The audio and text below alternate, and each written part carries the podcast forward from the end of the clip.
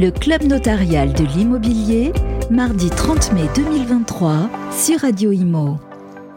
Bonjour, bienvenue à tous, bienvenue dans le club notarial euh, immobilier. On est en compagnie d'Elodie Frémont. Bonjour Elodie. Bonjour. Notaire à Paris, on va faire un focus sur justement ce marché parisien après le premier trimestre 2023. Où en est-on Elodie Est-ce que c'est un atterrissage en douceur ou est-ce qu'il est un peu plus brutal? Alors c'était un, c'était, enfin Paris résistait, résistait, résistait en volume, en prix, euh, et résistait, mais ne résiste plus. Euh, suit un peu le mouvement euh, de toute l'Île-de-France avec euh, une chute du volume de transactions qui est très significative. On est donc sur une chute de baisse de transactions au premier trimestre 2023 de 19%, ce qui est beaucoup. 19%, donc d'une année sur l'autre. Hein, si on compare premier trimestre 2022, premier trimestre 2023, c'est vrai qu'on était dans une année exceptionnelle, même deux années exceptionnelles post-crise sanitaire. On est en train de se calmer, la faute notamment au financement qui euh, disparaît petit à petit? Oui, la faute au financement, la faute au pouvoir d'achat de l'acquéreur qui euh, ne fait pas exception sur le marché de l'immobilier, euh, des problèmes de crédit donc euh, d'octroi au crédit, même des dossiers plutôt solides qui ne sont pas étudiés, euh, des problèmes de refus de crédit que l'on voit de plus en plus augmenter, problèmes de capacité d'endettement, euh, on peut plus financer une opération à 100, 110%, intégrant les frais de notaire et la fiscalité. Donc tout ça cumulé fait que votre acquéreur, il aimerait bien acheter, mais il n'en a plus les moyens. Mmh. Et d'ailleurs, l'acquéreur, il est obligé de peut-être regarder des surfaces plus petites avec la même mensualité par rapport à il y a quelques années. Absolument, il faut qu'il fasse un choix. c'est malheureux, mais c'est un peu comme euh, le processus alimentaire. Il va falloir qu'il fasse un choix dans euh, son budget ou alors sur sa surface, voire même l'endroit où il va acheter, ou encore les modalités de financement ou le type d'acquisition qu'il va rechercher.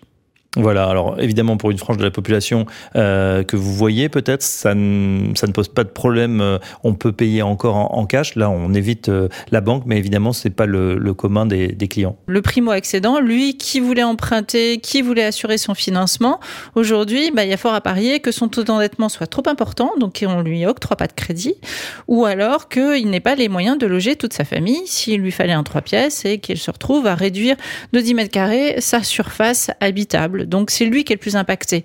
Le retraité, forcément, euh, est un peu moins impacté s'il est déjà propriétaire d'un bien, s'il a déjà passé le pas euh, plus tôt. Euh, le marché de seconde main est moins impacté aussi dès lors que vous êtes propriétaire depuis au moins 3 ou 4 ans, c'est-à-dire le temps d'avoir commencé à amortir votre crédit. Si vous revendez un an après avoir acheté, évidemment, ça va pas être possible ou ça va être très compliqué. Oui. Au niveau des prix, justement, est-ce que les acheteurs prennent en compte cette situation et commencent à baisser leurs prix?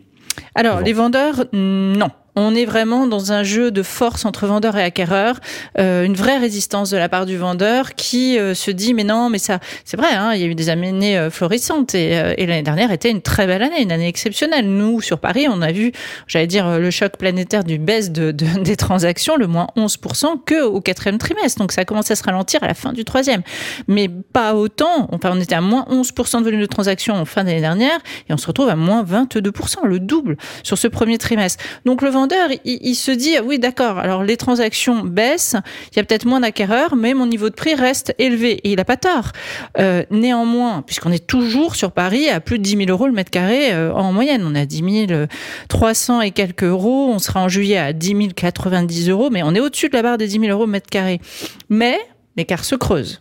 Votre acquéreur euh, ne peut, enfin en tout cas celui qui achetait dans les quartiers les moins chers va poursuivre cette acquisition en négociant davantage le prix, tandis que l'acquéreur qui achetait dans les quartiers les plus chers va continuer à faire progresser le prix, notamment parce qu'il a les moyens de payer cash. Alors, vous nous avez perdu une moins 11% au T4 2022. Euh, ce premier trimestre, on est à moins 22%. Quelle est la tendance? Est-ce qu'il y a une amélioration pour ce deuxième trimestre 2023 euh, Est-ce qu'on va, à votre avis, vers un mieux ou au contraire vers euh, une crise encore plus grave? Ça continue. Euh, voilà, ces chiffres d'Île-de-France vont se concrétiser sur Paris intramuros. Euh, Paris ne fait plus exception. On l'a dit, il y avait une résistance sur les prix. Maintenant, on est en négatif. On était à moins 1,9% euh, sur la diminution du prix euh, mètre carré parisien, ce qui n'est pas le grand écart.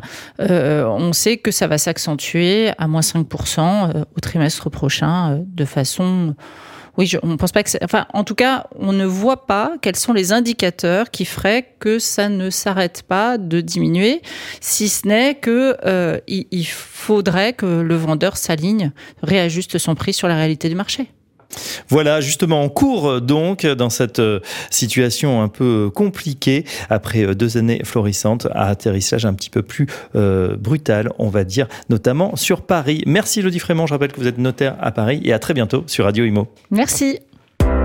Le Club notarial de l'immobilier, mardi 30 mai 2023 sur Radio Imo.